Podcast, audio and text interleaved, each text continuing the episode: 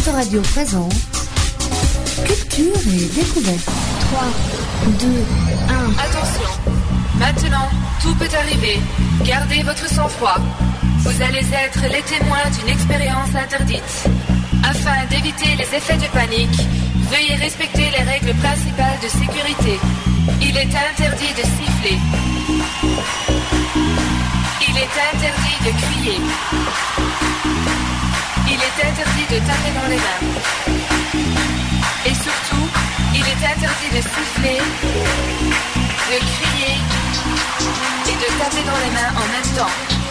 Juste prix Colanta Fort Boyard, spécial jeu télé avec Didier Lucas en direct dans Culture et découverte. Bienvenue chez Radionautes sur Autoradio et en direct aujourd'hui.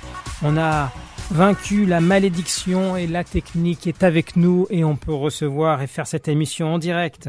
Une émission en direct pour la 297e émission de Culture et Découverte, particulière et exceptionnelle. Déjà car je refais une émission et ça c'est rare.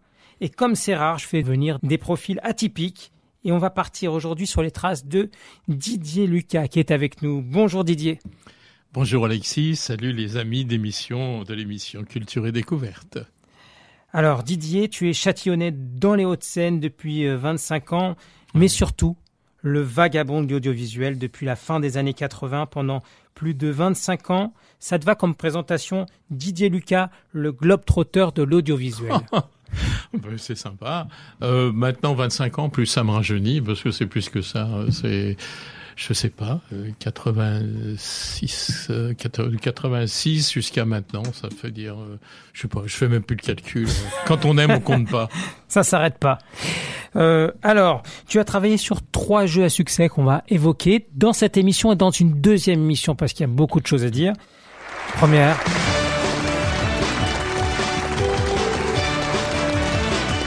Et oui, ça parle à tout le monde. Peut-être moins ou moins de 20 ans. C'est le début du juste prix où tu as travaillé. C'était le lancement en 1987.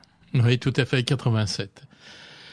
Oui, c'est une émission que nous sommes allés chercher euh, aux États-Unis, euh, chez CBS, euh, dans la ville qui s'appelle Hollywood, qui est un, Un concept américain. un concept américain qui s'appelle The Price is Right.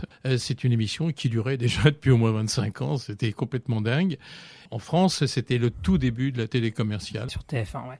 Alors, il y a ce premier concept, mais il y a aussi le deuxième concept où là, ça t'a fait une euh, longue carrière sur ce projet-là. Écoutez et devinez.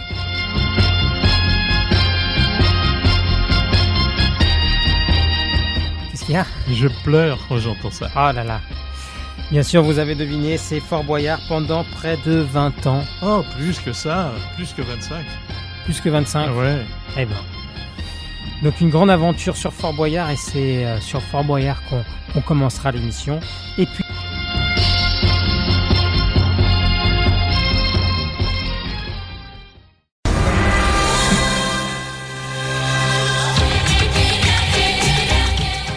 Voilà, ce jeu d'aventure, c'est Colanta bien sûr. Trois saisons sur Colanta. Trois saisons. Mais je suis en train de m'apercevoir, là, euh, dans l'émission, que, que je suis presque spécialiste des jeux d'aventure. Ouais. Parce que il y a eu ça. Et là, patatras. Écoutez. Même le son, il y a un problème. Ah ouais.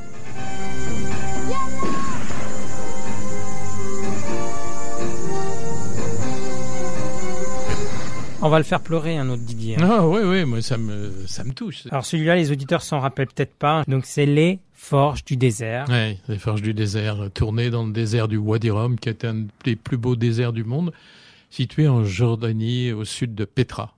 Donc on évoquera ça. On évoquera euh, ce bug de l'an 2000, puisque c'était à l'aube de l'an 2000 que c'est arrivé. Trois émissions en France, trois autres pour l'étranger, c'était ça, six émissions au total? Non, non, pas du tout, pas du tout. Ah. Là, il y a, là, il y a une erreur. Là, faut voir, faut voir tes, nombreuses secrétaires. Trois émissions en France. Non, on a tourné six émissions pour la France. Six émissions. ah. Et, Et, trois euh, diffusées en France. Voilà, voilà, mais si, peut-être on aura l'occasion de, revenir dans le détail. Et par contre, on en a fait une centaine Ah oui. pour les pour des pays étrangers. D'accord. Ok. Alors, Bienvenue. Donc dans cette émission, on va découvrir les coulisses de ces émissions. T'es prêt à tout nous dire? Par exemple, qui est caché derrière le père Fouras Où sont les toilettes dans Colanta Ah oui, sans problème. Est-ce que Philippe Risoli euh, a fait tomber son micro en lançant en l'air dans le juste prix? On verra tout ça. on verra tout ça. Euh, on va parler donc de, de Fort Boyard, ton activité principale. Dans les euh, personnages donc emblématiques du jeu, il y a ce, ce père Fouras. Alors, qui se cache derrière le père Fouras? Est-ce que tu es capable de nous le dire? Ouais. Est-ce que c'est père Fouras en été? Et père Noël en hiver Ben, il y a eu une tentative une année de faire un, un Fort Boyard euh, pour Noël. Donc on avait mis par exemple une clé dans un énorme bloc de glace qu'il fallait qu'il fallait casser pour récupérer. euh, Donc le père Fouras La- s'appelait la Père Noël euh, en- Non, non, non, non, Non. pas du tout, pas du tout. ça, c'est une juste une ultime, euh, enfin une, une unique tentative, mais ça il y a très très longtemps. Je, vais- je vais te dire le secret. Lorsque nous avons créé ces ce personnage, Ah, un personnage Fouras, déjà. euh, euh, l'idée c'était, on est arrivé sur le fort, on a découvert le Père Fouras. Il avait 162 ans. Il faut se remettre dans la peau des gens qui découvraient une émission dans les années 80, non, en 90. Et pour les enfants, tout ça, c'était un personnage qui n'avait pas d'âge et tout, mais qui, il était chez lui à Fort Boyard. Et on a essayé d'entretenir ce mythe pendant des années. Sans puis- dévoiler qui c'était. voilà. Et puis, euh, je pense que euh, donc on a eu un, un père Fouras, le premier, qui est resté un an ou deux. Et puis, euh, donc il est parti. C'était un Belge qui, de nom de Michel Scourneau. Et euh, on a trouvé euh, un- une autre personne. et je peux donner son nom puisque il a il a cassé un petit peu le secret et on, on voit son nom un petit peu partout. Oui, oui, c'est vrai, Il ouais. s'appelle il s'appelle Yann Le Gag. C'est un ancien danseur. Et depuis 92, quelque chose comme ça. Ben, c'est lui le père Fouras, voilà. Il y est toujours? C'est Oui, toujours il y a toujours, il y a toujours. ouais, ouais. Oh, ben, la place est bonne. Hein. Donc tout le monde connaît ce jeu, mais un peu moins l'histoire.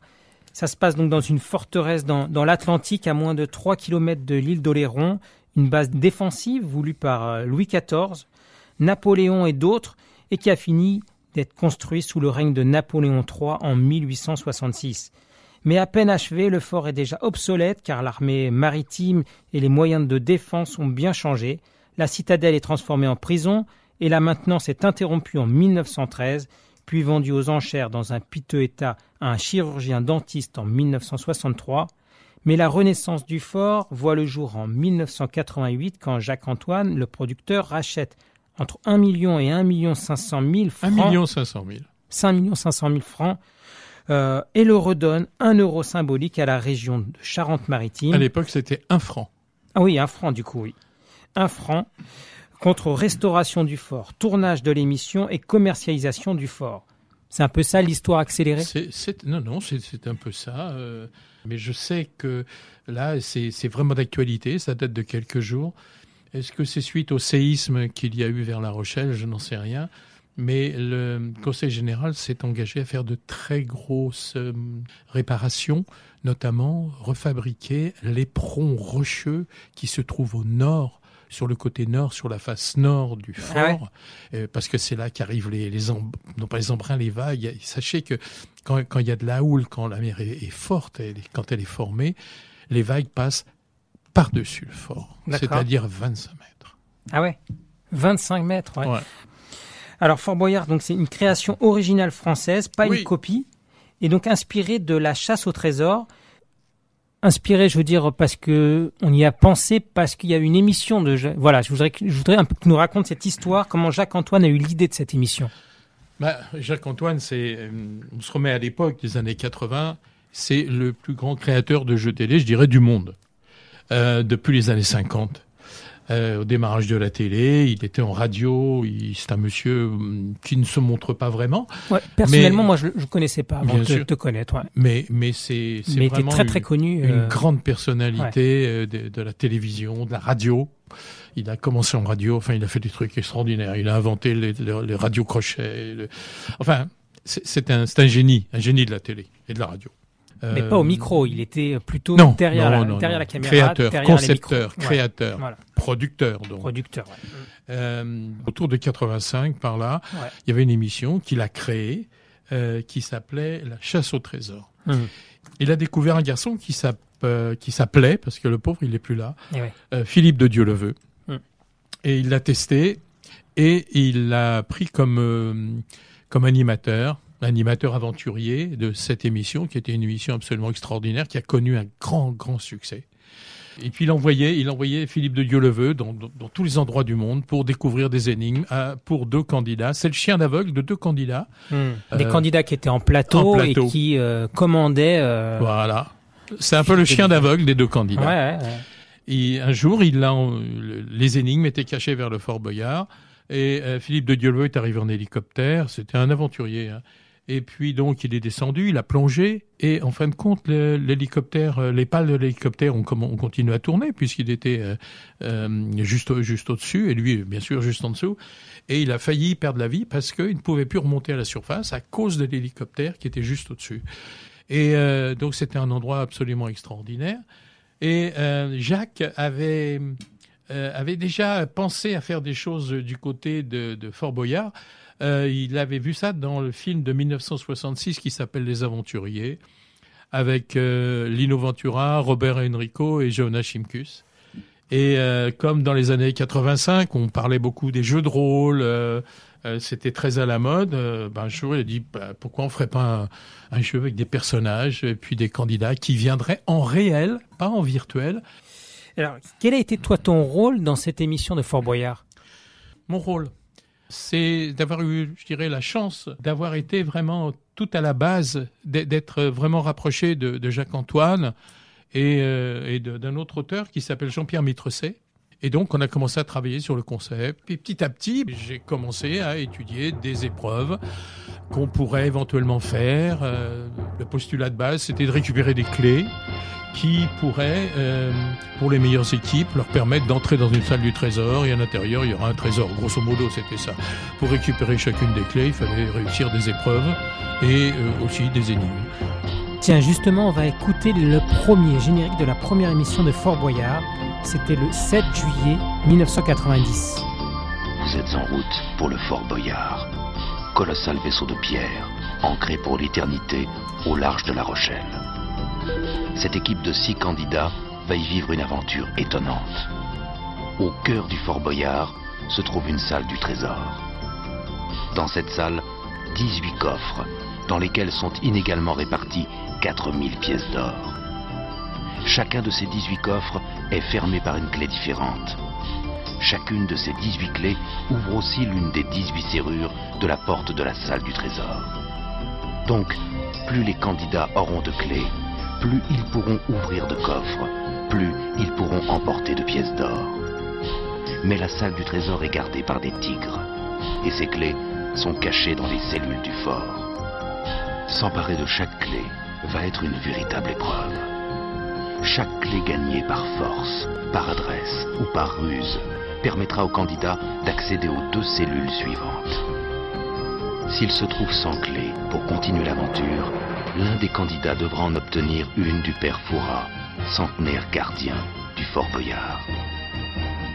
Les six candidats qui vont essuyer les plâtres de cette première émission se sont préparés pour cette difficile aventure. Bienvenue au Fort Boyard. Autoradio.com, mail contact. Tourner à Fort Boyard, c'était complètement de la folie. Euh, On pouvait même pas accéder. Donc, on a loué une plateforme pétrolière que- qui est toujours depuis donc euh, euh, depuis euh, 1989. Euh, elle est en lieu et place, qui permet tous les matins à une équipe d'une centaine de personnes de débarquer et de rembarquer le soir.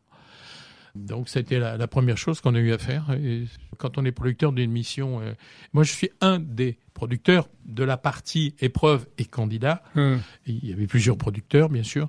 Et on on s'imagine pas ce qu'on est amené à faire, quoi. Ouais. Et alors, chose que les gens ne savent pas, c'est que la naissance de Fort Boyard s'est effectuée dans une arrière-boutique, dans Paris.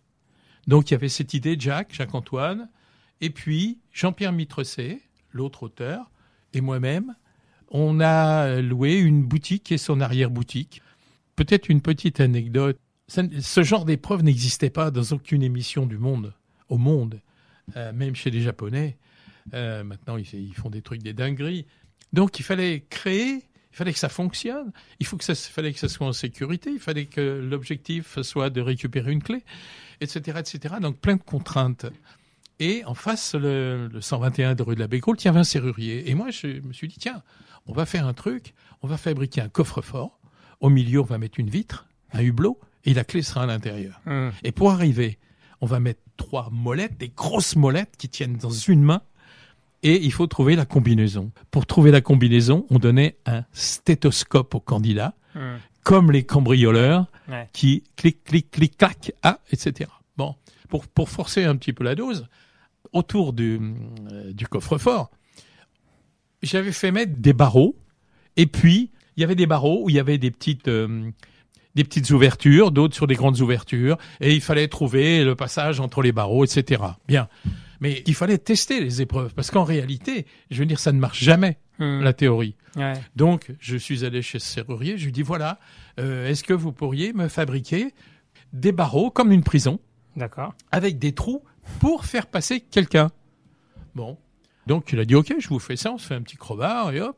Et puis je fais venir des gens pour voir leur réaction devant une épreuve, si ça prend 10 minutes, s'ils comprennent, s'ils comprennent pas. Ouais. Mais le serrurier, quand il m'a vu débarquer avec des gars euh, qui étaient mes testeurs, en fin de compte, des, des jeunes sportifs, et moi j'arrive avec un, avec un chrono, avec une, un board avec, euh, avec des, des feuilles où j'écris tout, tout ce qui se passe, minute, seconde par seconde, etc. Il a cru que on préparait un casse. D'accord. Et que le gars pourrait être euh, inquiété en tant que ah par, par complice. complice ouais. Voilà. Alors pour, pour, lever toute ambiguïté sur la notion et le métier de producteur, parce qu'on on en parle en effet, euh, j'ai pas trouvé forcément ton nom sur les génériques que j'ai vus, pas toutes les télés. J'ai trouvé euh, c'est vrai, émission préparée par Didier Lucas euh, sur les Fort Boyard de 2007 euh, ça, euh, et d'autres. Voilà. C'était quoi ton titre quand, quand ah, tu... Ben moi, moi c'était mes premiers coups. Hein. J'avais juste fait. J'étais tout jeune dans le métier, hein. donc j'avais déjà eu vraiment une belle expérience avec le juste prix. Ouais. Et puis donc Jacques Antoine me dit. c'est les années 90, hein, il faut situer. Là, là, ouais, même on est un peu avant 90.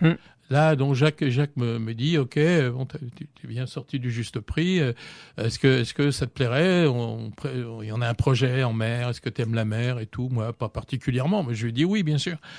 Et donc, euh, on ouvre la partie là-dessus. J'avais pas, j'avais pas de titre à l'époque. On démarrait un truc, on savait pas où on allait. D'accord. Euh, euh, et puis, et puis sincèrement, moi j'étais un petit genou, voilà. un petit genou, pas trop imposé, sans expérience. Euh, les deux, Jacques-Antoine était bien plus âgé que moi, mais c'était un grand, grand professionnel. L'autre auteur, Jean-Pierre Mitresset, euh, était bien plus, aussi bien plus âgé que moi. Euh, je, je, pense avoir vu son nom euh, sur les oui, Oui, bien sûr, bien sûr. Euh... Mais ça, c'est sur le, le, le, démarrage. Mais après, pendant les autres saisons, ben, j'étais. tu avais plus d'expérience. Oui, bien sûr. Alors au début, au début, j'étais, j'étais pas le produit, j'étais pas producteur. Au début, j'étais je sais pas. J'étais, j'étais une pièce importante, c'est clair, hmm. parce que j'étais en charge d'inventer les épreuves, de les faire construire, de, etc., etc. Euh, après, j'ai eu l'idée de, de, de, de, d'y mettre côté un petit peu intellectuel, interactif, euh, avec les énigmes. Euh, auxquelles les, les, téléspectateurs pourraient essayer de répondre, hmm. et puis de, les rédiger. Au début, de prendre une ou deux auteurs, euh, puis euh, des faire des corrections, des rewriting. On y reviendra sur les énigmes. Tu, nous en as préparé quelques-unes. Euh, donc moi c'était, euh, on m'a dit qu'est-ce que qu'est-ce qu'on met sur le générique? moi, je, je, savais vraiment pas. Mmh. Et bon, préparé par Didier Lucas, euh, moi ça m'allait très bien. Hein. j'étais j'étais dans les dans dans le début de générique. Donc, euh... Ah, il y a peut-être aussi un, amalgame pour le grand public. Euh, moi-même, hein, euh, avant pour préparer cette émission, j'ai vu que donc donc producteur télé, il y a le producteur exécutif, ah. la personne mandatée par la société de production pour prendre en charge la fabrication du film, sans nécessairement posséder les droits d'exploitation. Il encadre donc toute la production de l'œuvre dans les limites du budget établi par la production. Il y a le producteur délégué, et lui, il finance ou il trouve le financement à une société de production J'étais plutôt ce qu'on appelle un producteur. Enfin, c'est difficile de trouver nos places parce que c'est vraiment des jobs particuliers, les jeux d'aventure. Mais euh, j'étais producteur de la producteur épreuve et candidat. Mmh. Voilà, ce qui est ce qui est une une, large partie du de, de la production. Mm. Euh, Donc toi-même, tu n'avais pas de société de ah production. non non non non. Et, et pourquoi tu voilà, tu as jamais créé ta propre Oh non, société non, moi, ça m'a jamais, ça m'a, ça m'a jamais excité. Moi, mon, mon histoire, c'est j'ai, j'ai, j'ai appris euh, les jeux américains, les jeux, les jeux commerciaux américains. J'étais fasciné par ça. Hum. Et quand je suis rentré en France, j'étais pas du tout dans le métier. euh. Ouais, ça, ça te convenait bien en fait. Du coup, tu étais euh, salarié de la boîte de production. Oui, c'est ça, c'est ça. Au début, j'ai commencé en intermittence du spectacle, D'accord. euh, puisque chacun euh, savait pas trop où il allait. Moi, j'avais une, une place, euh, une, une bonne place dans une compagnie pétrolière. Et t'as tout plaqué. Petit à petit, euh, j'ai fait euh, comment dire un, un modus vivendi. Euh, Temps partiel, euh, j'ai fait voilà au fil de l'eau, comme on dit, avec les vases communicants. Un, petit, j'ai gardé mon job. je travaillais un petit peu pour Jacques Antoine, après un peu plus, un peu un peu moins pour pour la compagnie de pétrole, etc., etc. Jusqu'au jour, il m'a dit bon, écoute, là, euh, Propose un CDI. voilà. Ouais, À l'époque, on parlait pas de CDI, mais mais il m'a dit. euh, Ah ouais. combien tu veux gagner Voilà, voilà, la phrase directe, ça a été ça. Et moi, et moi, je ne savais pas quoi répondre parce que je savais pas ce que je valais, je savais pas, je, je savais pas. Tu que- savais combien tu gagnais avant. Ah oui, oui, mais c'était c'était un job de, de bureau, euh, Ouais. un bon job, hein, Ouais. dans les statistiques financières, etc. Très chose très sérieux. Mais, mais mais au niveau de la télévision, je Ouais. j'étais demandeur, moi, j'étais pas. Hmm. À l'époque, j'avais aucune exigence, au contraire. J'étais tellement content de de pouvoir développer mon rêve. Et alors, t'es parti en gagnant plus ou en, en gagnant moins, par exemple, de ce que tu touchais avant? J'ai en gagnant plus. Ouais. D'accord. T'as quand même pris, t'as pris un risque, donc du coup, pour gagner plus. Ouais, mais c'était pas ça. Je veux dire, euh, parce que j'ai gardé mon job quand même pas mal de temps, peut-être euh, une année. Enfin, je, je, je savais pas où j'allais. J'avais vraiment un job très sérieux, très très très bon, très bien. Hmm. Alors, je sais que c'est un sujet tabou, mais d'abord, un producteur exécutif, il peut toucher combien? Je, Euh, Pas toi, hein, personnellement. hein. non, mais, Euh, mais même exé- qui n'est pas, qui n'est pas, euh, qui n'a les- pas de société de production. l'exé- c'est c'est vrai que tout ça, tout, tout ce que tu as raconté tout à l'heure, Ouais. c'est théorique. Elle n'est pas, elle est pas erronée du tout. Mais elle peut, elle peut pas s'adapter à un jeu de plateau, par exemple, et à un jeu qui se passe euh, dans le désert Mm. ou qui se trouve euh, Oui. euh, développer un concept complètement dingue où il faut chercher une plateforme pétrolière et euh, ou faire, enfin, trouver des hélicoptères, trouver des marins, des bateaux, des, des trucs complètement fous. Oui, mais au final, soit c'est une émission en prime time à 21h et que ce soit un jeu super euh, dur à concevoir. Oui, oui. Et donc, euh, 3, 3, 4 à être permanent. Hmm. C'est-à-dire, on appartenait, entre guillemets, à la société de production en tant que permanent, avec Ouais. un salaire fixe, etc. Mais c'est pas donc des salaires mirobolants comme on a entendu avec les affaires d'animateurs-producteurs. Ah non, mais rien non, avoir. ah des millions et des millions Ah d'euros. non, mais non, bien sûr que non.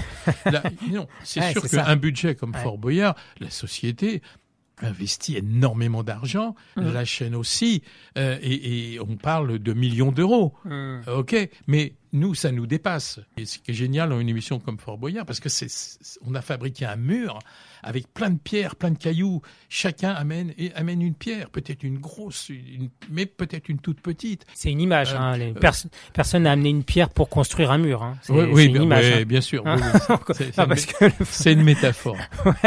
Et donc, euh, euh, D'accord. voilà, et on arrivait à faire un mur, un mur qui tient depuis maintenant. euh, Je parlais d'argent et là tu me reviens ouais. sur les murs. Mais Euh. donc tout ça pour te dire que Des briques. Ah, est-ce que tu touchais les briques? Non, non, non, non, on a, on a, on avait tous. Mais Jacques-Antoine touchait quand même beaucoup d'argent. Ah ben il y a les droits d'auteur. Ouais. Ja- Jacques avait les droits d'auteur, bien sûr. Et les droits d'auteur euh, sont perçus euh, à chaque émission. Ça veut dire que comme c'est un concept qui s'est vendu dans, je sais pas, 50 pays, Ouais.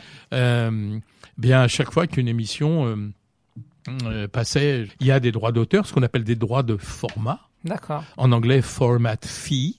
Alors, Donc au, ni- au niveau salaire, c'était, on avait des salaires euh, de la société de prod. Euh, voilà, on négociait ça au départ. Et puis euh, bon, après, il pouvait y avoir un intéressement à la fin de l'année. oui, mais et les postes les mieux payés du coup dans, dans la, la production, il y a Bah, le réalisateur, il y a le pro- bah, l'animateur. Bon, il y a, il y a les il y a les auteurs. Alors, euh, ça dépend du programme. Et ça, c'est des gros programmes. Euh, Il y, a, y a les auteurs qui touchent, ok. Euh, Il y a ce qu'on appelle un directeur de production? C'est lui qui, celui qui gère le blé.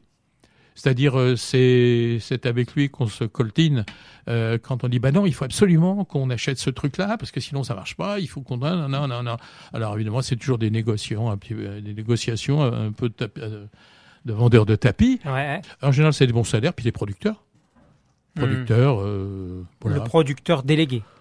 Celui qui, fin- qui finance. Mais euh, les, les- je dirais les producteurs. Moi, je- Ouais, toujours ça- plein. On nous, on s'est jamais dit, toi, t'es producteur délégué, toi, t'es ceci, toi, t'es cela. Non, mais délégué, je veux dire celui qui possède la production.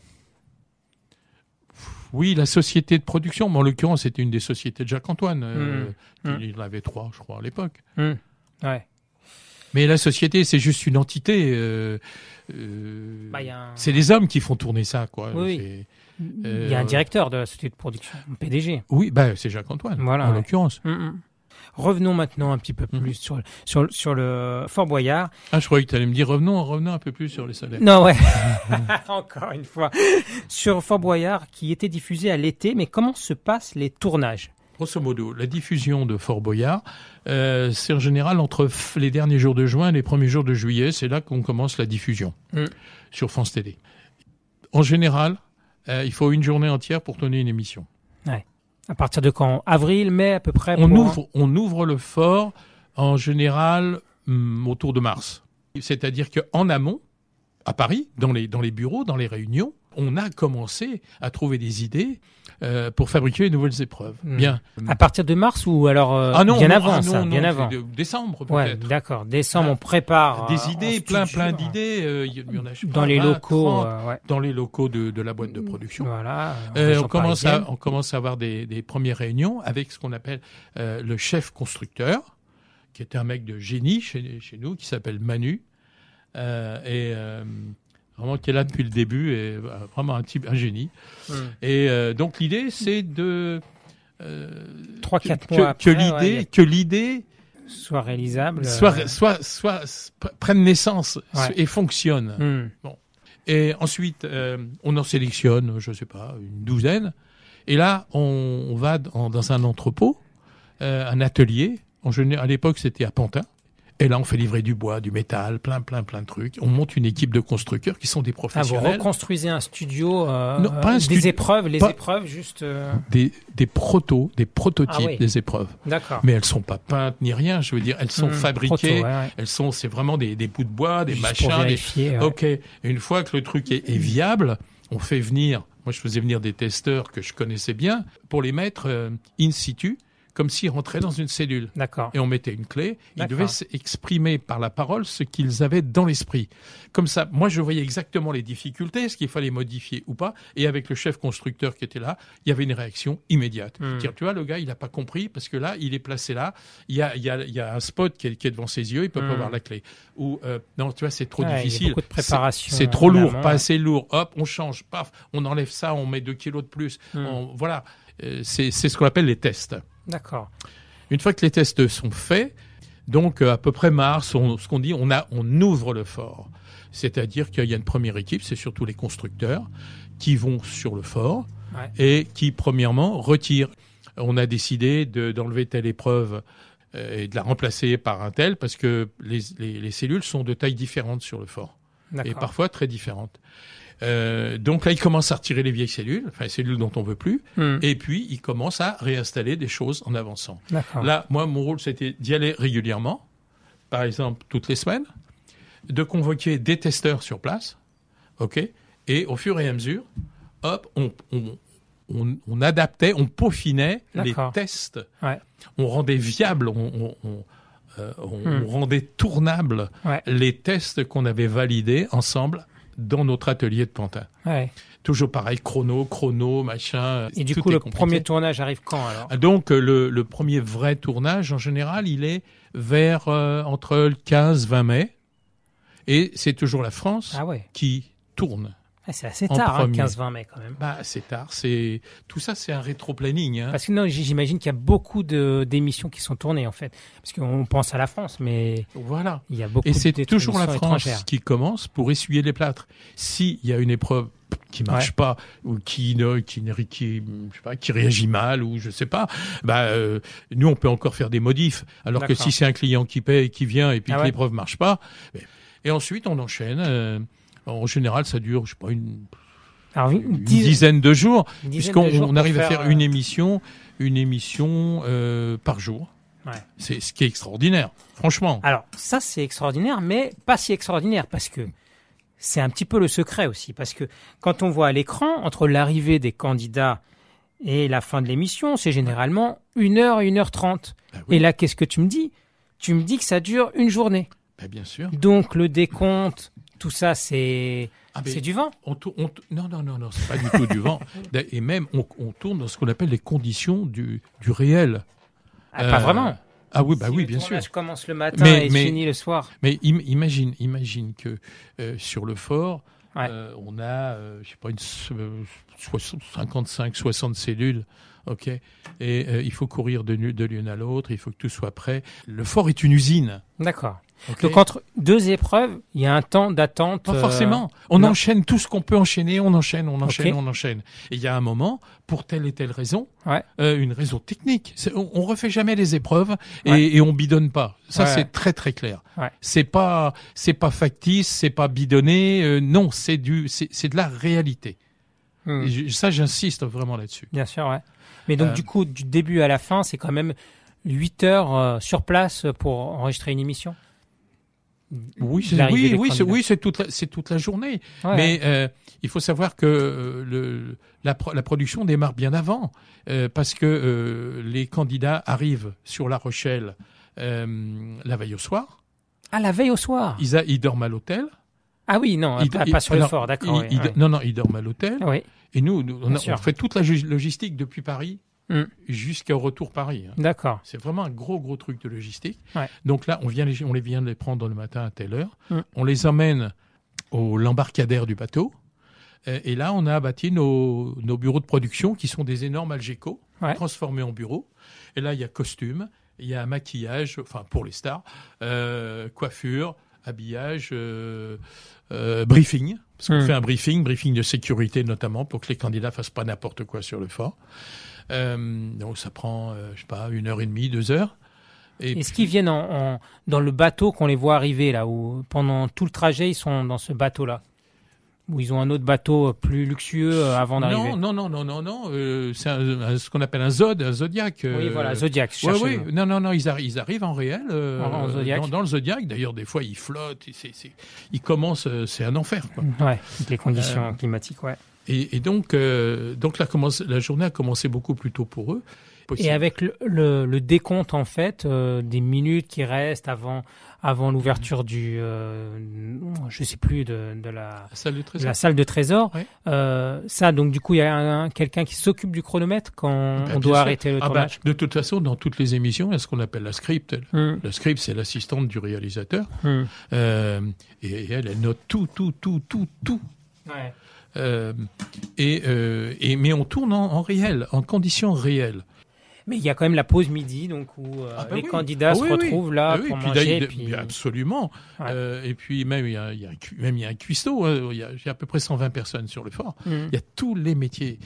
Et bonne question ceux qui, qui partent en prison alors ils vont rester en prison pendant combien de temps? Bah, ça dépend. Je veux dire, on va pas les laisser pas toute la journée, mais euh, si c'est une heure, une heure et demie, bah, Ah ouais. euh, on va les laisser pour qu'ils fassent un peu la tête, quoi. Euh, Parce que si on les remet juste trois minutes avant de Ouais, les faire ouais. sortir, les gars ils rigolent, quoi. Ouais. Mais on les laisse pas, on les laisse pas cinq heures dans la dans la prison, bien sûr que non. D'accord. Le tournage, est-ce qu'il peut être interrompu quand même à cause de, de conditions climatiques, par exemple? Ben, oui, oui, et déjà, euh, déjà la météo, c'est quelque chose de très important, Ouais. parce qu'il y a la mer. Et Ouais. La mer, on- franchement, on, on est tributaire de la mer de Bien toute sûr, façon, hein, euh, ça c'est clair. Euh, ça veut dire qu'il y a des épreuves qu'on ne peut pas faire parce que la mer est mauvaise. Mm. Il y a des épreuves qu'on ne peut pas faire parce que la mer est basse. Par exemple, la tyrolienne où le candidat part de là-haut pour arriver en pleine mer. Euh, le jour où la, la, la marée est basse, euh, ben, la tyrolienne, le gars, il arriverait dans les rochers, quoi. D'accord. Donc, donc, on a plein de contraintes aussi qui sont naturelles. Vous changez une épreuve euh, Non, mais vous on, on- arrêtez on le sait à l'avance. On le sait à l'avance quand Ouais. on construit les quand on construit les, les parcours. On appelle ça les parcours. Tu me racontais donc quand même que les vagues donc peuvent arriver au-dessus du, du Ouais. fort, enfin Ouais. Quand quand la mer- éclatent. euh, Voilà, c'est ça. Quand la mer est très mauvaise, euh, le, le côté nord du fort, euh, à l'époque de Napoléon, on avait créé ce qu'on appelle un éperon, c'est-à-dire une avancée qui était à une brise-lame, Oui, brise un peu comme les bateaux euh, qui vont sur la banquise. Mm. Et puis bien sûr, euh, depuis est euh, détruit, ouais. 150 ans, même plus, euh, bah, il s'est détruit. Il reste encore quelques pierres, mais bon. Donc c'est ce que le Conseil général devrait remettre Contrefaire, en. C'est un énorme boulot. C'est pas toutes les vagues qui passent par-dessus, mais le, résidu, je veux dire, ce qui, ce qui s'est explosé, ben, ça arrive quand on est à l'intérieur à prendre des embruns, à prendre de l'eau. Et ça perturbe euh, les tournages? Non, non, non, non, non, non, non, non. non. Est-ce que vous êtes aussi resté coincé avec l'équipe, les participants sur le fort une nuit? Oui. Alors, ah alors. Euh, euh, il y a même une année où on a décidé qu'on allait tourner de nuit. Ah oui. Parce que la nuit, alors les éclairages, bien sûr, il y a des éclairages de base Ouais. qu'on ne voit pas. Et euh, le, tout- euh, tous les autres éclairages, c'était des torches. Et euh, Fort Boyard, le bâtiment, l'architecture éclairée par des torches, c'est merveilleux. C'est beau, c'est extraordinaire. Donc là, les candidats, euh, on avait pris une cellule, on avait installé des lits et tout ça, de quoi manger, de quoi boire. Enfin, ils étaient comme des coques en pâte. La, la météo qui était limite le matin quand on est venu sur le fort, Ouais. le soir, euh, ben, le temps a forci.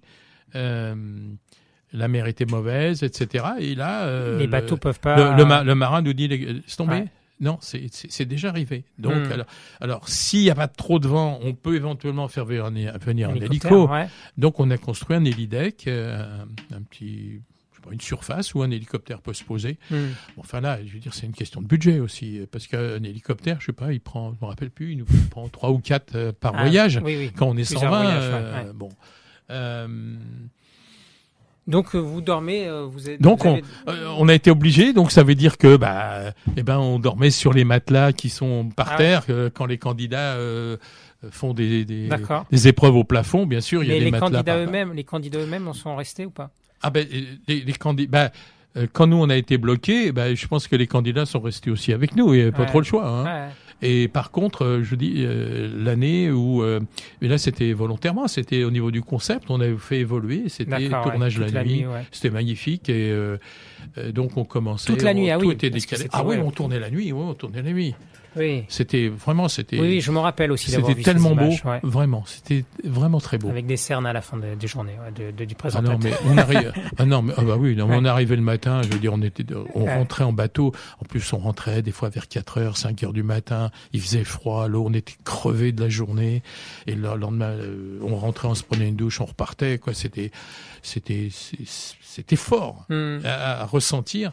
C'était pas une production de jeu de plateau. C'était pas des chiffres et des lettres. Quoi, Ouais, bien clair. sûr. ouais. Et une autre perturbation de la nature, c'est aussi les animaux sauvages qui, qui font leur nid, les oiseaux qui font Ah, leur nid. Oui. Raconte-nous. Ah oui, oh, ça c'est c'est au niveau de l'anecdote. Donc quand on ouvre le fort vers mars, mars-avril, et quand on arrive, ben, c'est le moment où les, toutes les mouettes, euh, elles, ont, elles ont niché.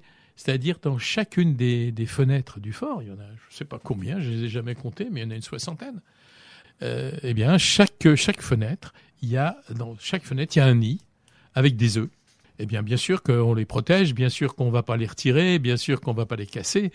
Eh bien, euh, au fur et à mesure des jours et des semaines, eh ben, on voit des, des petits, euh, des petits, Ah ouais, des, petits- des- des petits Et- poussins Ouais. qui, se développent, voilà, Ah ouais.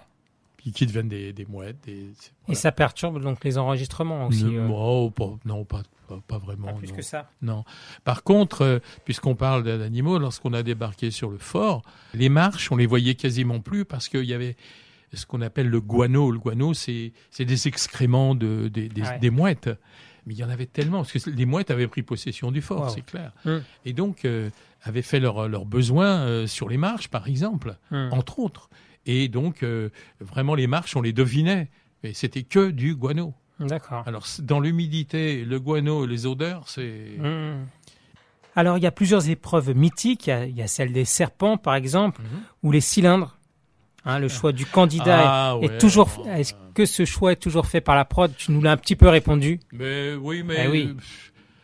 non, ça c'est Comment ça? Qu'est-ce qu'il y a? Parce que évidemment, tu, tu- là, je sais pas si tu, tu réagis au cylindre parce que les cylindres, vous pouvez plus le faire. non, c'est non, c'est de- vous qui réagissez au cylindre, c'est pas moi. C'est vous qui mettez ça sur le tapis. Si, si. Non, mais parce qu'il y a, il y, a, bon, il y a aussi les serpents, mais les cylindres, c'est magnifique cette épreuve. Bon. Hein, mais Ok, on alors peut plus on- la faire aujourd'hui. Mais les- juste, on met pas, on met pas un homme sur les cylindres. Mais non, mais au départ, euh, on s'est, il fallait faire feu de tout bois, tous les systèmes, toutes les idées qu'on avait, il fallait les, les, les, les tester en prototype, etc., pour que ça fonctionne et tout. Ouais. Ça a l'air tout simple comme ça, mettre des énormes rouleaux euh, sur un axe, euh, mais pas trop. Il fallait pas qu'ils tournent trop fort, il fallait qu'il, il fallait pas qu'ils se bloquent. Il fallait, c'est, hyper difficile à régler une épreuve. Et celle-là, Comme c'est particulièrement. hyper difficile à arriver jusqu'au bout hein, des cylindres. Ah bah bien sûr, bah, c'est une épreuve de Fort Boyard, c'est pas. Eh, bien sûr. Ah. Oui.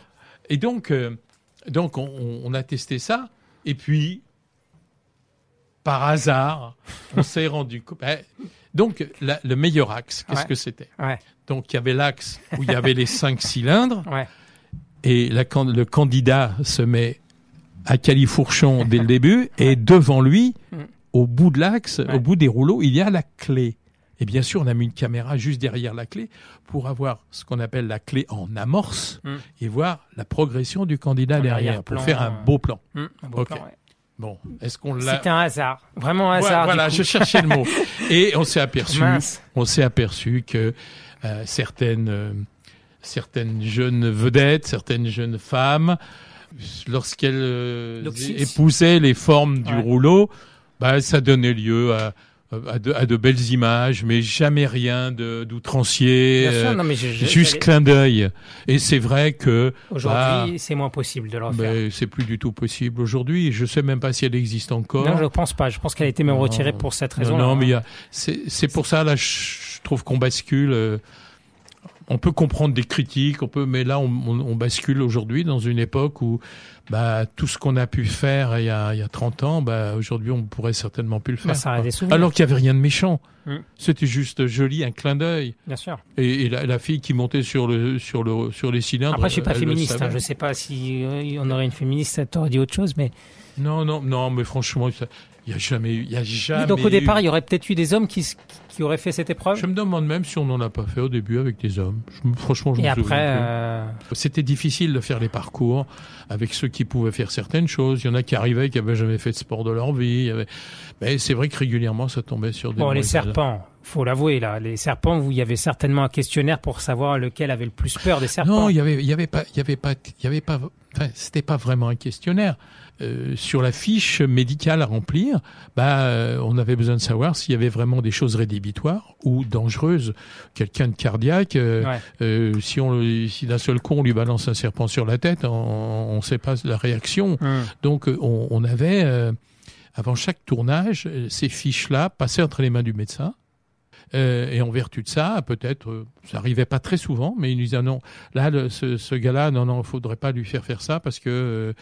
Euh, bon, Ah, bah, vous restreignez plus que de mettre le plus. Il pourrait avoir pire. Il Il y a- aurait pu avoir pire comme candidat, mais finalement, vous les avez un peu protégés, certains candidats. c- Certains oui, d'autres d'autres moins. Mais sachant que je peux vous assurer que les accidents qu'il y a eu à Fort Boyard, ils ont été plus nombreux dans le- dans l'équipe de production que chez les candidats. Ouais, ben, il, y, il y en, il y en a eu, il y en a vrai, eu. ouais, Mais sur des milliers de candidats, avec avec tous les pays qui sont venus et tous les pays différents. D'accord. Il y a eu des dix, on peut dire même des dizaines de milliers de candidats maintenant, sans doute. Euh, Et quoi, à peu près une dizaine de morts, c'est ça, euh, parmi les candidats? Non, ça c'est quelque chose. euh, Je, je suis pas, je, suis- je suis pas, Pas drôle. sans- je n'ai pas le droit de- d'en parler. Ok. Je- moi, moi, il m'est arrivé de, de me relever, de prendre un clou rouillé, de Mais- me planter dans la tête. euh, Justement, euh, justement, de- est-ce que, est-ce que euh, tu as parlé des testeurs toi-même? Est-ce que tu as testé toutes ces épreuves? Euh, oui, euh, assez facilement d'ailleurs. Euh, non, bien, sûr, bien mais les bien sûr que non, jamais Non. non. Ouais. Parce que c'est mon rôle, c'était pas ça. D'accord. Ouais. Que De les épreuves les autres, créées euh, fonctionnaient. Oui. Oui, mais tu as quand même essayé les épreuves non, moi, pour non, non, savoir jamais, si ça fonctionnait. jamais. Non, jamais. Jamais, et je ne voulais pas. Bon, il y en a plein, je n'aurais pas été capable de les faire. Et là, je voudrais passer un épisode, euh, Faites comme chez vous, mon ami. Faites comme chez vous. je un, vous en prie. épici- un épisode de Fort Boyard D'accord. qui date de 1996, qui est culte, qui est resté dans les annales, avec la participation, je veux voir ta réaction quand De je vais qui dire, De Bruno Solo. Ah oui, là, ça c'est Alors. inoubliable. Ça c'est inoubliable. Bon ou mauvais souvenir avant qu'on écoute cet extrait? Aujourd'hui, c'est un bon. Aujourd'hui, c'est un très bon souvenir. Ah, aujourd'hui, d'accord. On écoute et après on, ré- on réagit un petit peu. D'accord. Autoradio, reste accro. Et tu me confirmes bien que je suis pris en plan serré comme ça, et qu'après il y a un cascadeur qui, qui vient prendre le relais. Non, pas du tout. Je te confirme que c'est toi qui vas y aller, mais euh, au- Ah, auparavant, auparavant, passe-temps. mais je sais, ils me l'ont dit alors que ça se passe. Et Gaël, pas moi premier, qui saute, c'est un cascadeur. premier indice ou pas C'est truqué, tu crois pas Non, je vous assure que Bruno Solo va sauter, et en plus, non seulement il va sauter, mais il va... euh, Du quand, tu, quand tu auras sauté, écoute-moi bien, Ouais. tu vas t'asseoir très rapidement, essayer de te Mhm. rétablir pour dans le manchon noir que tu as, tu trouveras l'indice et tu le crieras à tes partenaires. C'est très important, vous Ah, n'avez sais aucun... pas lire, c'était Vous n'avez aucun indice, d'accord D'accord. Bon allez, je te laisse aller, monte là-haut. Allez Bruno, Allez. Il est où le cascadeur Parce que Je l'ai pas vu encore. Oui, d'accord, vas-y, vas-y. Le mec il saute. Je prends l'élan d'ici et je saute direct là Non, non, non, non, allez, fais pas le clown. Il y va en courant quand même, hein. Là tu fais pas le con toi. Quoi Je fais pas le fier Non, non, ça va Non mais bah, il, faut, il veut pas que je parle pour ça. En revanche je suis bien, je suis détendu. Je suis détendu. Mais je vois pas le cascadeur, c'est ça qui m'énerve un peu. Il y a la bourre ou quoi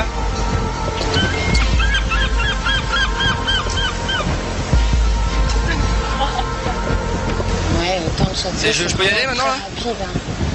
Ah c'est marrant, c'est là que c'est... Tu vois qu'il Bon le mec arrive là Ouais. Oh, sublime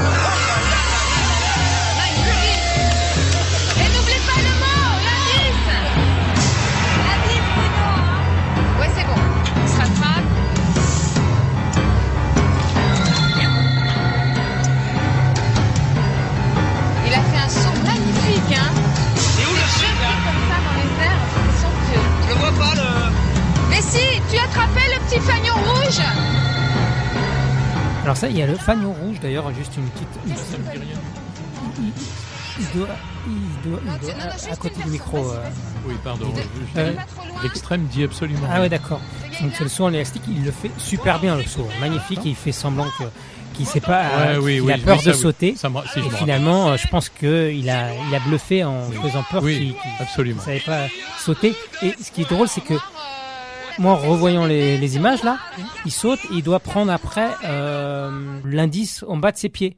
En fait, il avait pas forcément Attends, besoin attends, attends. de Là, sauter. là, on est quoi? Euh, On est sur le saut de l'ange? Saut de l'ange, Ou ouais. ah, Saut élastique ou Il y, a- saut, il y a- il y a deux ah sauts. Il y a un à saut. l'extérieur. Ah, à l'extérieur. Donc, euh, c'est le saut de l'ange. Alors, il, il saute, il- Voilà. il, est attaché par des élastiques et il rebondit. Ouais. Euh, quand il rebondit une fois, deux fois, et là, d'ailleurs, ils sont briefés un petit peu sur ça, ils ne savaient pas quoi faire. Ouais. Euh, au bout, de- après la deuxième fois, il peut s'agenouiller en tenant l'élastique dans ses mains, et là, il a accès à ce qu'on appelait une cartouche avec un indice à l'intérieur. Mais en fait, il l'avait déjà. Puisque quand avant de, sau- avant de sauter, il, il a à ses pieds le Ah non, non, non, non, non, non, il peut pas, il peut- il a pas accès, il a pas accès au départ, je veux dire. euh, Il faut, il faut qu'il ait, euh, il faut qu'il ait sauté, que les élastiques soient déroulés. euh, D'accord. Alors revenons donc à Bruno Solo. Oui. Avant que tu nous expliques ta version, voilà la version de Bruno Solo sur Europe 1 avec Nikos. C'est une Ah, génial. dingue, ça. J'étais pas du tout parti dans cette optique-là. Qu'est-ce qui s'est parti, euh, j'étais avec euh, Muriel Cousin, Jean-Luc Reichmann, Gaël Le Forestier, euh, Sylvain Mirouf, le, magicien, magicien. voilà. Et puis voilà, et nous étions là et moi j'étais, moi j'adore cette Mm. émission. Je l'idée de faire des épreuves, de rencontrer le père Fouras, tout ça m'éclatait. Sauf que nous arrivons la veille, il y a un brief. Oui. Et au moment de ce brief, on commence un peu à faire les, À faire les les cons. idiots, les cons, euh, voilà, à se dire ah bah tiens là je pourrais plonger, là, tiens les araignées sera pour toi, enfin bon.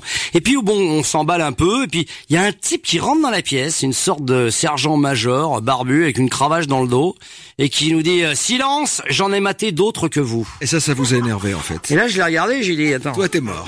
Ah, j'ai dit attends en fait.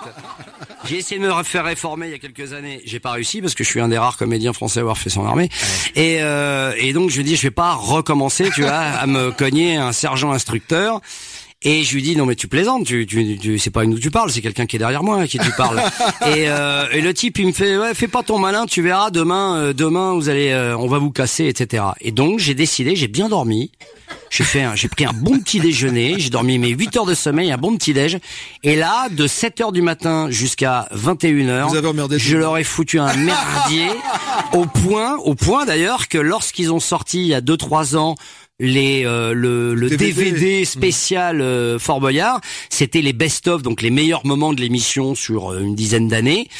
Mais il y avait un bonus, euh, en bonus, il y avait l'émission donc dans laquelle j'ai participé en entier, qui était en bonus, voilà, parce qu'elle est, elle est vraiment cool, parce qu'on a foutu effectivement un bordel. Mais j'étais soutenu par la productrice Marie-France Brière, qui était derrière et qui me disait "Vas-y, vas-y, vas-y encore." Donc en fait voilà, j'étais en sous, j'étais en disiez, la sous-marin. productrice Vas-y, vas-y, vas-y encore.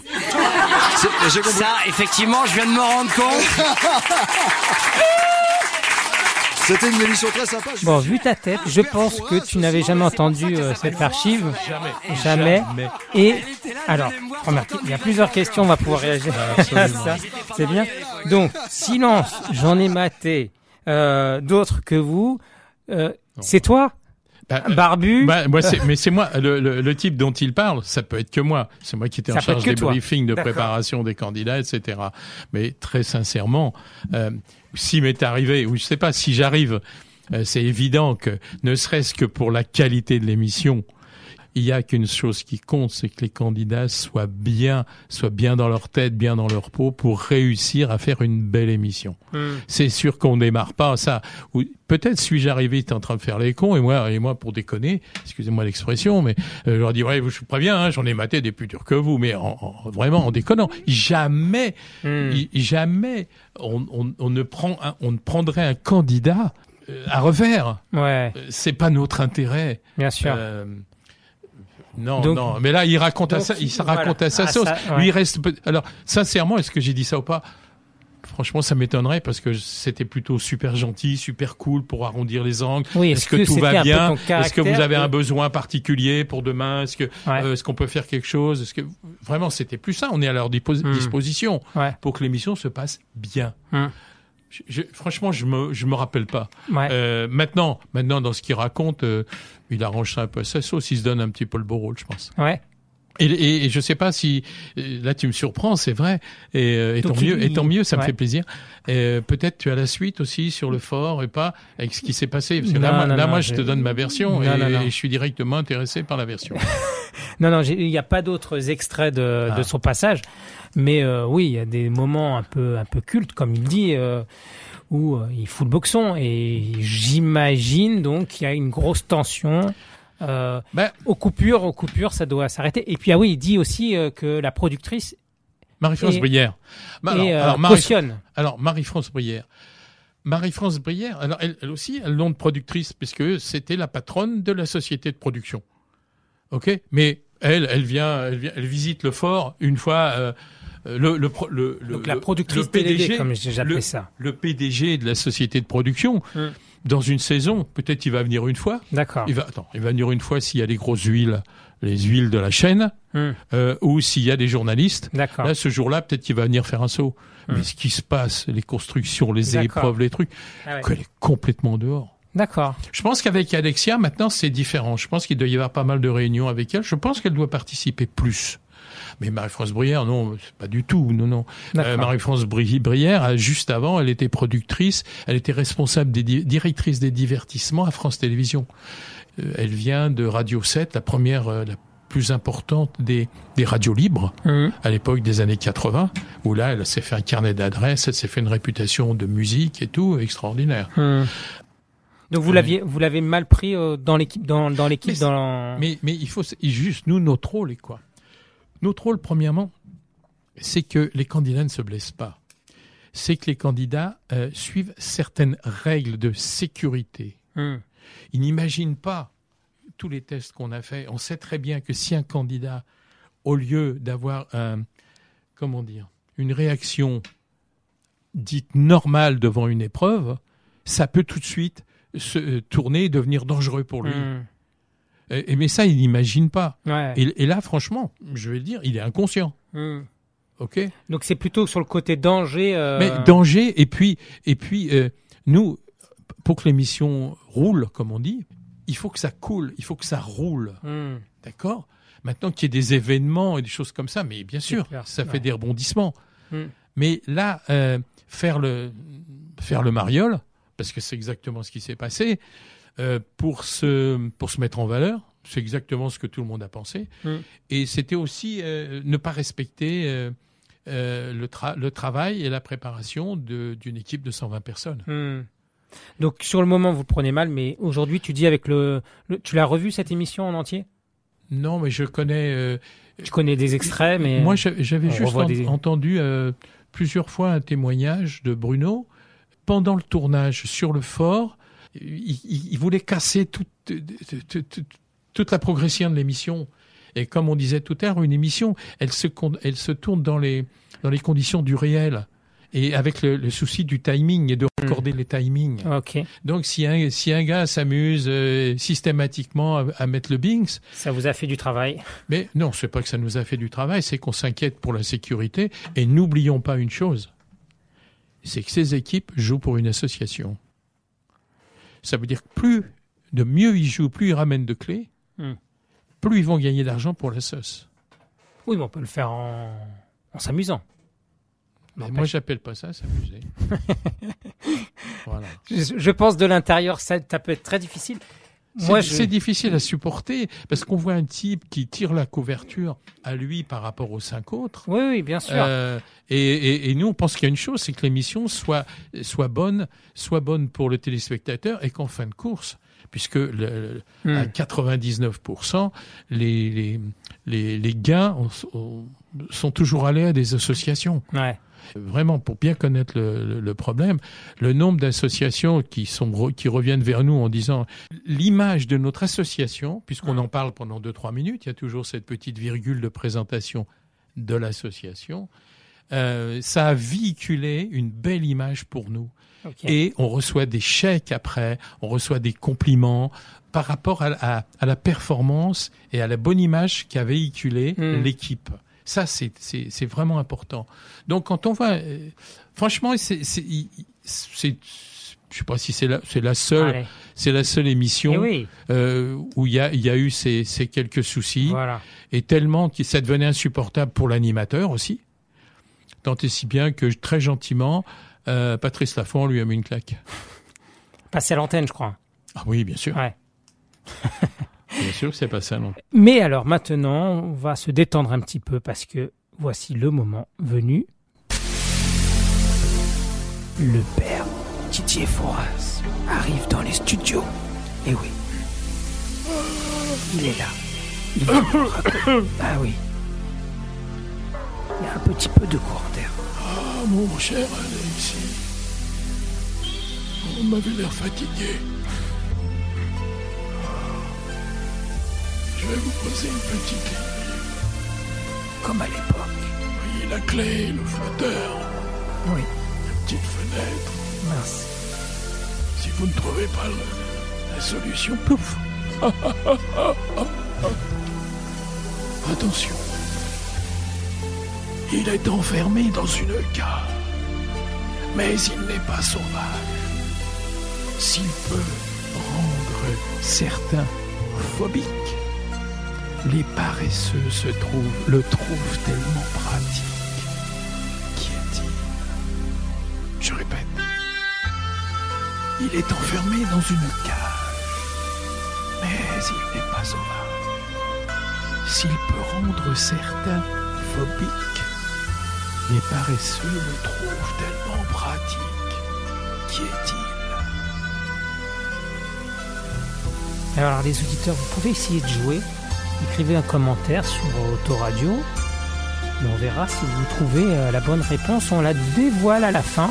Moi, je ne vous aiderai pas parce que j'ai qu'une solution et euh, elle n'est pas bonne, c'est l'oiseau. Non, ça n'a rien à voir. Rien à voir du tout. Mais vraiment, c'est une, une- une vraie énigme passée dans, dans Ah le oui, oui, oui, oui, oui, absolument. D'accord. Absolument. Donc, euh, tous ceux qui ont suivi, euh, bah, très bien suivi les énigmes, bah, vous avez déjà peut-être la réponse. Essayez, donnez-nous une réponse sur autoradio.com et on voit si vous avez la, la bonne réponse. On en fait une deuxième ou pas? Ah, mais moi, je suis à votre disposition, cher Ah, Alexis. Allez, une deuxième pour voir. Une peut-être plus facile. Elle est, elle est belle celle-là, mais euh, la cage. Ah ouais, une facile.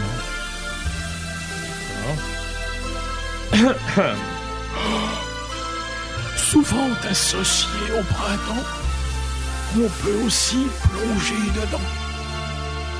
Très utile en pâtisserie. Pour peindre, on s'en sert aussi. Qui est-il? Je répète, souvent associé au printemps, on peut aussi plonger dedans. Très utile en pâtisserie. Pour peindre, on s'en sert Ah oui. aussi. Ah oui. Moi, je crois que j'ai trouvé. Ah, il faut, faut l'avouer.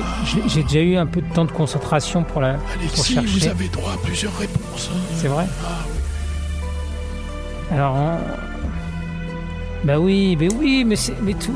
Est-ce qu'on peut redire la, redis-la moi, redis-la moi. Je, je, je, je vais voir. Ah, on se tutoie. Et le respect aux Oui. personnes âgées. Souvent associé au printemps, oui, ça marche. on peut aussi plonger dedans. Ouf, Ah non, très utile en pâtisserie. oui, ça, ouais. Pour peindre, on s'en Bah sert oui, oui.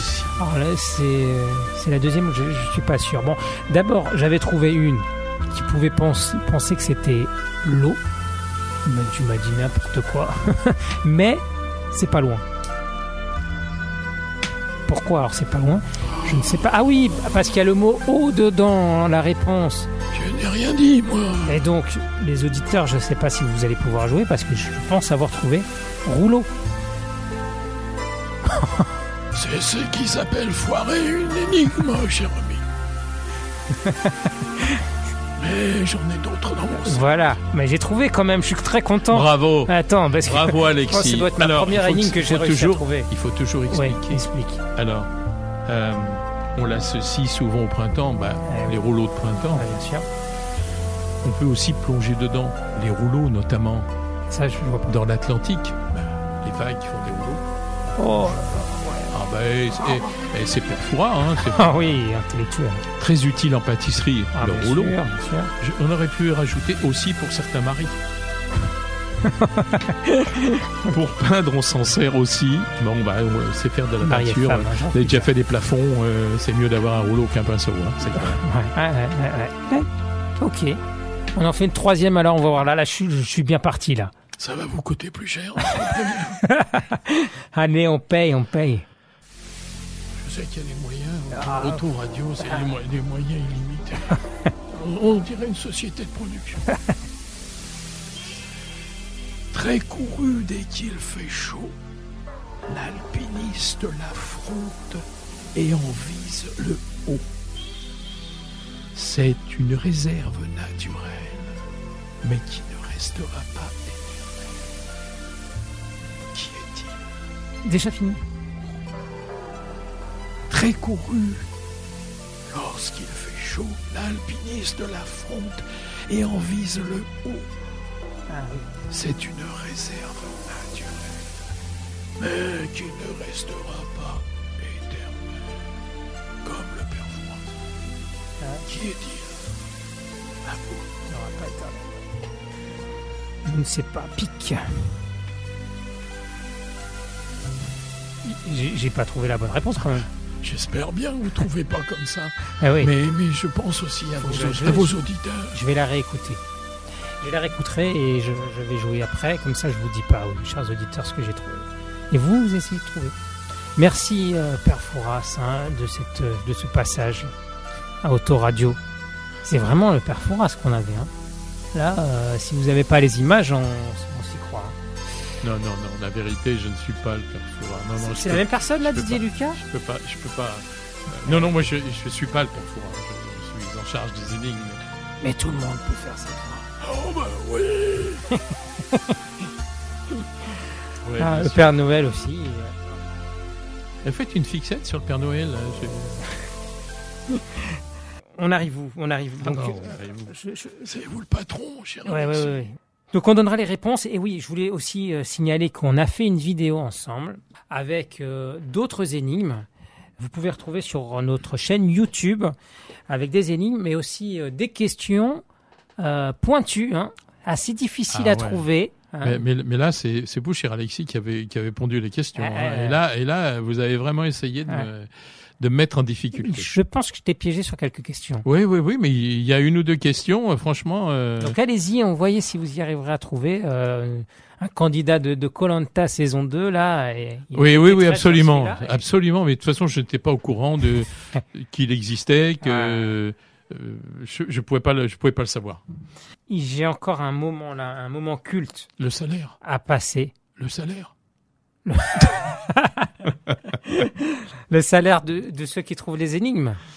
Non, le non. Euh, euh, J'aurais bien voulu, mais malheureusement, tu ne m'as pas donné euh, la somme que touchait un, un producteur euh, de Fort Boyard. Donc, euh, parce que parce que c'est pas fixe, parce que c'est ouais. c'est je, je- mal- On mais, même si je voulais, je, je, je n'aurais pas tous les éléments. Franchement. Hmm. Mais j'ose espérer que le producteur euh, des chiffres et des lettres, qui était encore il n'y a pas longtemps Patrice Laffont, touche moins de royalties que celui qui est producteur de Fort Boyard. J'ai juste une petite différence d'émission quand même. Hmm. Oui, et puis c'est surtout à l'heure que ça passe. Oui, Ça, euh, mais- Je pense que c'est en termes de publicité après que ça rapporte. Ah euh, oui, oui, bien sûr. Bah alors, ça, euh, puisque c'est bien de parler de la publicité. Parce que tous les gros programmes, Hmm. j'entends Colanta, j'entends Fort Boyard, j'entends The Voice. Si vous regardez les publicités qu'il y a avant, pendant Ouais. et après, Ouais. juste un petit truc, une petite chose. Amusez-vous à compter le nombre de spots. Vous allez voir qu'on arrive à 18, 20, 22. C'est inimaginable. Et euh, s'il y a autant de coupures pub dans ces, notamment ces trois émissions, qui sont quand même emblématiques, euh, bah, c'est parce que bah, les programmes s'autofinancent euh, et même sont bénéficiaires grâce à la publicité. Et une émission qui ne ramène pas de publicité n'a pas, n'a pas droit de vie. Hmm. Alors moi, je suis, très- je suis un très grand zappeur. Alors je sais pas comment on compte ça. On comptabilise bien ça parce que moi, je, je- les pubs, euh, je suis pas là. hein. Vous savez, bien sûr que se- les chaînes sont pas idiotes. Ouais. Et depuis longtemps, elles se sont rendues compte que parce que nous, on a des courbes le lendemain matin de la diffusion d'une émission, minute par minute. Bien sûr, ouais. D'accord? Avec les six principales chaînes, D'accord. l'une à côté de l'autre. OK? Et bien sûr, euh, on s'apercevait que quand il y avait une coupure pub, prout, D'accord. il y a, il y a une partie de, euh, de la courbe qui baisse et hop, qui, qui va remonter sur d'autres chaînes. D'accord. Bon, bien sûr, bah, maintenant, regardez les pubs. C'est à peu près tous les quarts d'heure. Et quand vous voulez zapper, vous tombez Ouais. sur l'autre fait exprès. séquence du... Bah, bien sûr. Mais c'est pas interdit ça. Il n'y a, pas une loi qui interdit ça en fait de, de se mettre d'accord avec son concurrent. Il y a une loi de non Les- les ententes, de, les ententes. d'entente, voilà. Bah, pourquoi Dans d'autres Pourquoi sociétés. ce serait Pourquoi Ah. Je sais qu'il y y y a un droit, il y a, il y a une légalité sur euh, sur les pétroles, par exemple, Mm. pour mettre les prix à la hausse, c'est Ouais. tout.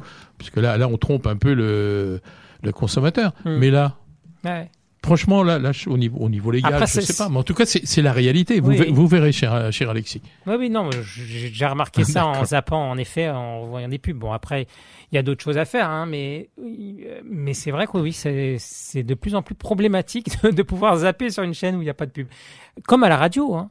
À la radio aussi. Bien sûr, À la pareil, radio, ça marche pareil. très bien, ça aussi. Mais c'est le même système. Hein. Ouais. Ils ont trouvé que ça, mais c'est efficace. Il y avait des parades aussi euh, de ceux qui étaient en direct. Je, je me rappelle d'Arthur qui faisait ça.